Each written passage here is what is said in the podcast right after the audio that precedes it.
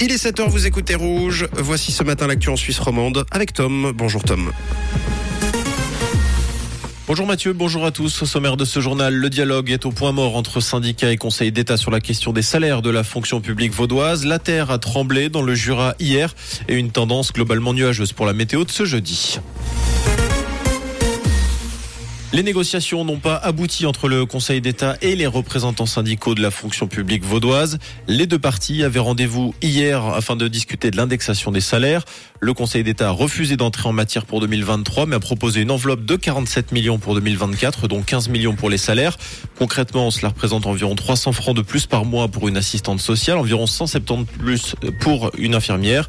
L'enveloppe englobe également une prime unique vie chère de 15 millions pour le public et le parapublic, qui concerne environ 70 70 000 employés. Les syndicats parlent d'un échec et appellent à poursuivre le mouvement de contestation avec une sixième journée de grève et de manifestation mardi prochain. Malgré les difficultés financières, Crédit Suisse versait des bonus astronomiques ces dix dernières années.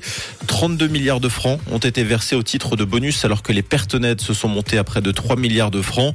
Selon les comparatifs, il n'existe aucune autre banque suisse où le différentiel entre les pertes réalisées et les salaires et bonus versés n'a été aussi important qu'à Crédit Suisse.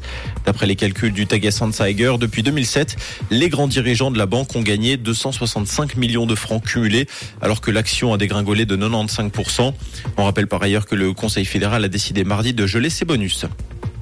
La terre a tremblé dans le Jura et une partie de la Suisse romande hier. Un séisme de magnitude 4,3 dont l'épicentre a été enregistré près de Porrentruy par le service sismologique. La secousse aurait été ressentie jusqu'à Lausanne. La police jurassienne a indiqué qu'elle n'avait reçu aucun appel suite à ce tremblement de terre, laissant penser qu'il n'y a eu aucun dégât. Nouvelle journée noire en prévision en France ce jeudi après l'échec de la motion de censure et l'adoption de la réforme des retraites lundi. Les syndicats français appellent à une nouvelle journée de manifestation et de grève dans tout le pays ce jeudi. Hier, le président français Emmanuel Macron a déclaré que cette réforme devait entrer en vigueur d'ici la fin de l'année. La première fusée construite à partir d'une impression 3D a subi un troisième échec pour atteindre son orbite. L'engin a réussi son décollage de la base de Cap Canaveral en Floride, mais a échoué à atteindre son orbite en raison d'une anomalie pendant la séparation du deuxième étage. Cette mission baptisée Good Luck Have Fun était scrutée de près car les fusées imprimées en 3D pourraient représenter une petite révolution dans l'industrie du lancement, notamment avec une réduction considérable des coûts.